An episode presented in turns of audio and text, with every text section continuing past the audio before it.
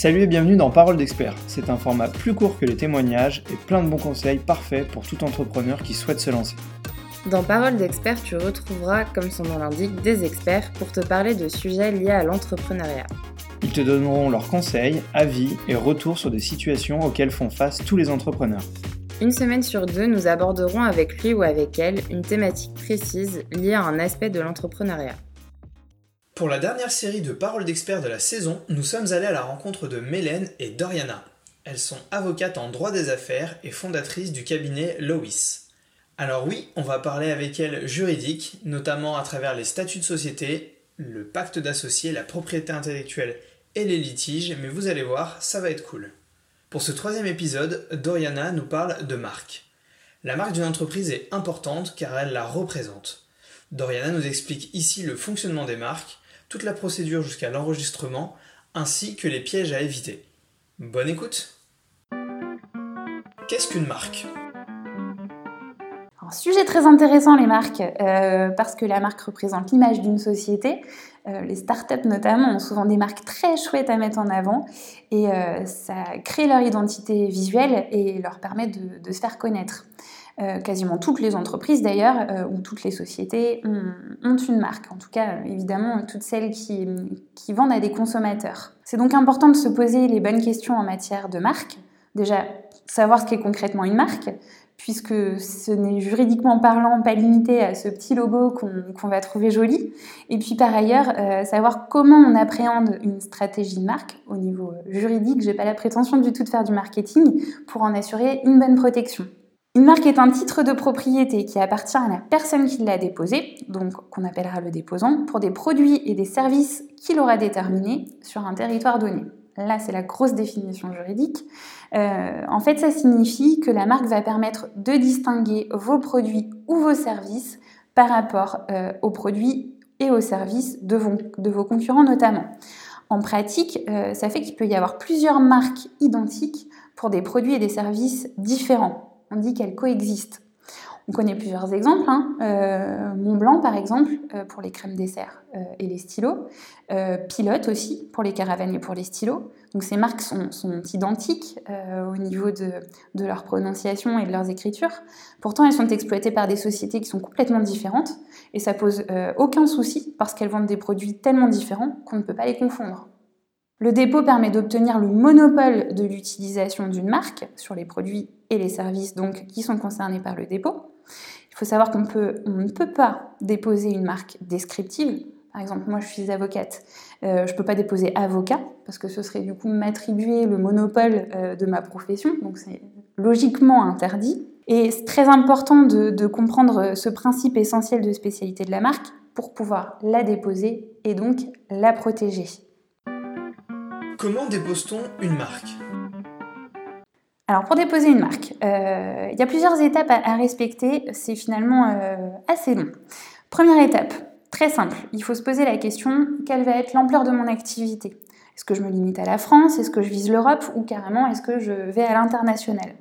En fonction, les formalités de dépôt seront à faire soit auprès de l'Institut national pour la propriété industrielle, ce qu'on appelle l'INPI pour les intimes, euh, qui intervient pour la France, euh, soit auprès de l'Office de l'Union européenne pour la propriété intellectuelle, le UIPO, euh, qui est donc l'Office pour l'Europe, euh, ou l'Organisation mondiale de la propriété intellectuelle, l'OMPI, pour l'international. Donc évidemment, les coûts ne sont pas les mêmes. Les prix démarrent à 210 euros pour l'INPI, 850 euros pour un dépôt pour l'Europe et pour l'international, il y a un premier émolument de base, puis ensuite ça dépend des, pays dans lesquels vous souhaitez euh, concrètement déposer votre marque, mais tous ces coûts vont, s'ajouter, ce qui fait qu'un dépôt au niveau international coûte assez cher. Donc aujourd'hui, moi ce que je vous propose, c'est d'évoquer euh, le cas euh, le plus fréquent en début d'activité, donc le dépôt au niveau français. Qu'une fois qu'on a déterminé euh, où est-ce qu'on dépose, donc là, nous en l'occurrence, on va déposer en France, on passe à la seconde étape. La seconde étape, c'est déterminer le type de marque que je dépose. il y a la marque euh, verbale, qui va être uniquement le nom de la marque, la marque qu'on appelle figurative, ce qui correspondra au nom et au logo, ou alors euh, maintenant on peut déposer tout type de marque, notamment une marque sonore, un hologramme, Je vous laisse regarder sur le site de l'INPI. Aujourd'hui, on a plein de possibilités qui nous ont récemment été ouvertes en matière de, forme de marque. donc on peut laisser libre cours un petit peu à son imagination. Troisième étape, et là on s'accroche, c'est l'étape la plus compliquée. Euh, il va donc falloir déterminer ces fameux produits et services que l'on va désigner avec sa marque et donc que l'on va protéger. il existe une liste de produits et services qui a été euh, déterminée au niveau international que l'on appelle la classification de Nice. Évidemment, cette liste, euh, je vous laisse imaginer, elle est extrêmement longue. Donc les produits et les services ont été rangés en classes. Donc il y a les classes 1 à 34 qui vont regrouper les produits et les classes 35 à 45 qui vont regrouper les différents services. Le travail à ce stade euh, va être de se demander concrètement ce que l'on va vendre avec notre marque à court terme, mais peut-être aussi euh, penser assez rapidement à l'évolution de l'activité à moyen terme afin d'anticiper la protection de la marque sur ces évolutions. Ensuite, on prend la fameuse liste des produits euh, et services qui est accessible assez facilement sur Internet et on sélectionne, euh, on picore un petit peu dans la liste ce qui va correspondre à notre activité selon ce que l'on souhaite. Alors l'INPI propose également un outil euh, au moment où vous déposez votre marque qui permet de sélectionner directement certains produits et services. Mais attention parce que cette liste, elle est très résumée, elle est très très restrictive par rapport à ce que va pouvoir vous proposer la classification de Nice.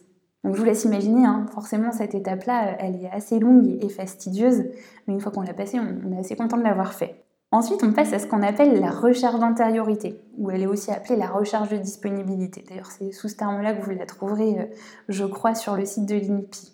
Donc il s'agit à ce stade-là de, de vérifier si la marque que l'on souhaite déposer est disponible, ou alors s'il existe des droits antérieurs. Les droits antérieurs, ça peut être une marque, ça peut aussi être un nom de domaine, une dénomination sociale par exemple, plein d'autres choses euh, sont possibles. Donc ces droits antérieurs, euh, s'ils sont identiques ou similaires, ils ne vous permettront pas de protéger la marque que vous envisagez de déposer. Ou alors, pire, si vous déposez quand même votre marque malgré l'existence de ce droit antérieur, euh, parce que l'INPI, pour le coup, n'aura rien à dire là-dessus et ne fait pas cette vérification-là, vous risquez de devenir contrefacteur de marque malgré vous ce qui peut être une mauvaise surprise si on n'a pas bien fait ce travail de recherche d'antériorité.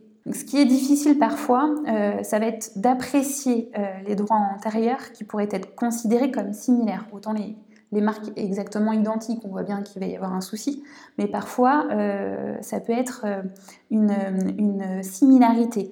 Donc une lettre qui va changer, une prononciation identique mais une orthographe différente. La similarité, euh, on l'apprécie dès lors qu'elle peut faire porter euh, une confusion euh, dans l'esprit d'un consommateur moyen.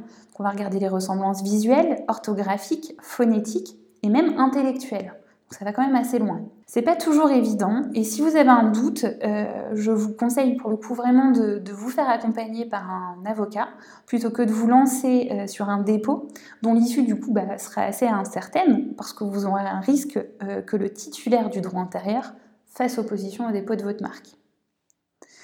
Alors la recherche, comment elle se fait?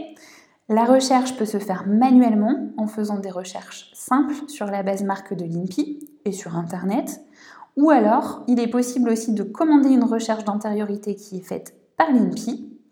Là, vous allez recevoir une liste euh, de signes potentiellement à risque, mais c'est à vous d'en effectuer l'analyse.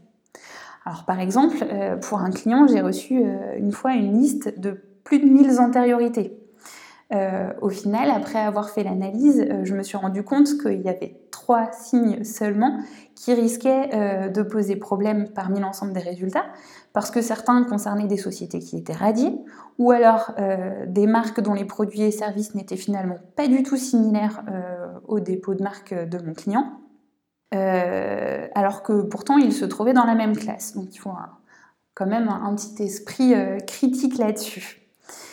Et enfin, si vous vous apercevez qu'il n'y a pas de risque manifeste par rapport à des droits antérieurs, dans ces cas-là, vous pouvez procéder au dépôt de votre marque. Aujourd'hui, tous les offices euh, INPI, EUIPO euh, proposent désormais des dépôts en ligne, ce qui est assez simple en pratique, euh, le gros du travail ayant été effectué forcément avant. Et maintenant, la marque est-elle enregistrée? Alors non, pas immédiatement. D'abord, l'INPI va vérifier si votre dossier est complet. Attention, l'INPI ne vérifie pas, pardon, si votre marque est valable, elle vérifie juste le dossier. Euh, puis, euh, l'INPI va publier votre demande de marque à ce qu'on appelle le BOPI, le bulletin officiel de la propriété intellectuelle. À partir de la date de publication, les tiers qui estiment disposer d'un droit antérieur identique ou similaire du coup à votre marque disposent d'un délai de deux mois pour s'opposer euh, à votre demande d'enregistrement. S'il n'y a pas d'opposition à votre marque, une fois que l'INPI a vérifié qu'elle était conforme aux normes en vigueur, euh, sera enregistrée. S'il y a opposition, en revanche, c'est un peu plus long. L'opposant devra présenter les arguments qui justifient selon lui l'opposition.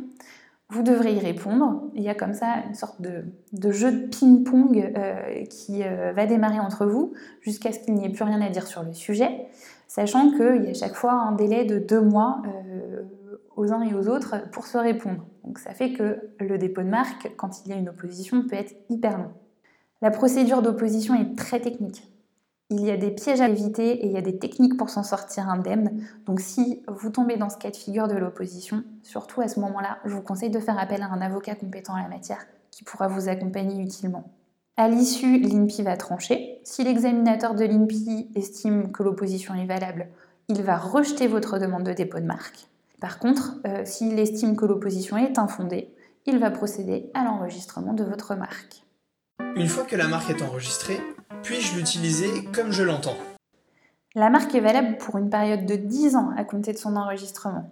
Elle est renouvelable autant de fois que vous le souhaitez, pour des périodes de 10 ans du coup à chaque fois. Attention à ne pas louper la date anniversaire pour procéder au renouvellement, c'est vite fait problématique. Euh, il faut ensuite bien protéger sa marque une fois qu'elle est déposée et enregistrée. Il faut avant tout évidemment l'exploiter pour être certain de ne pas la perdre, parce que notamment au-delà de 5 ans euh, sans utilisation, elle peut être perdue. Il faut assurer le suivi des dépôts de marque euh, pour à son tour formuler des oppositions lorsque c'est nécessaire, agir contre tout élément qui pourrait porter atteinte à votre marque, et toujours veiller à ce que votre marque soit désignée comme une marque et non comme le nom du produit que vous vendez, par exemple.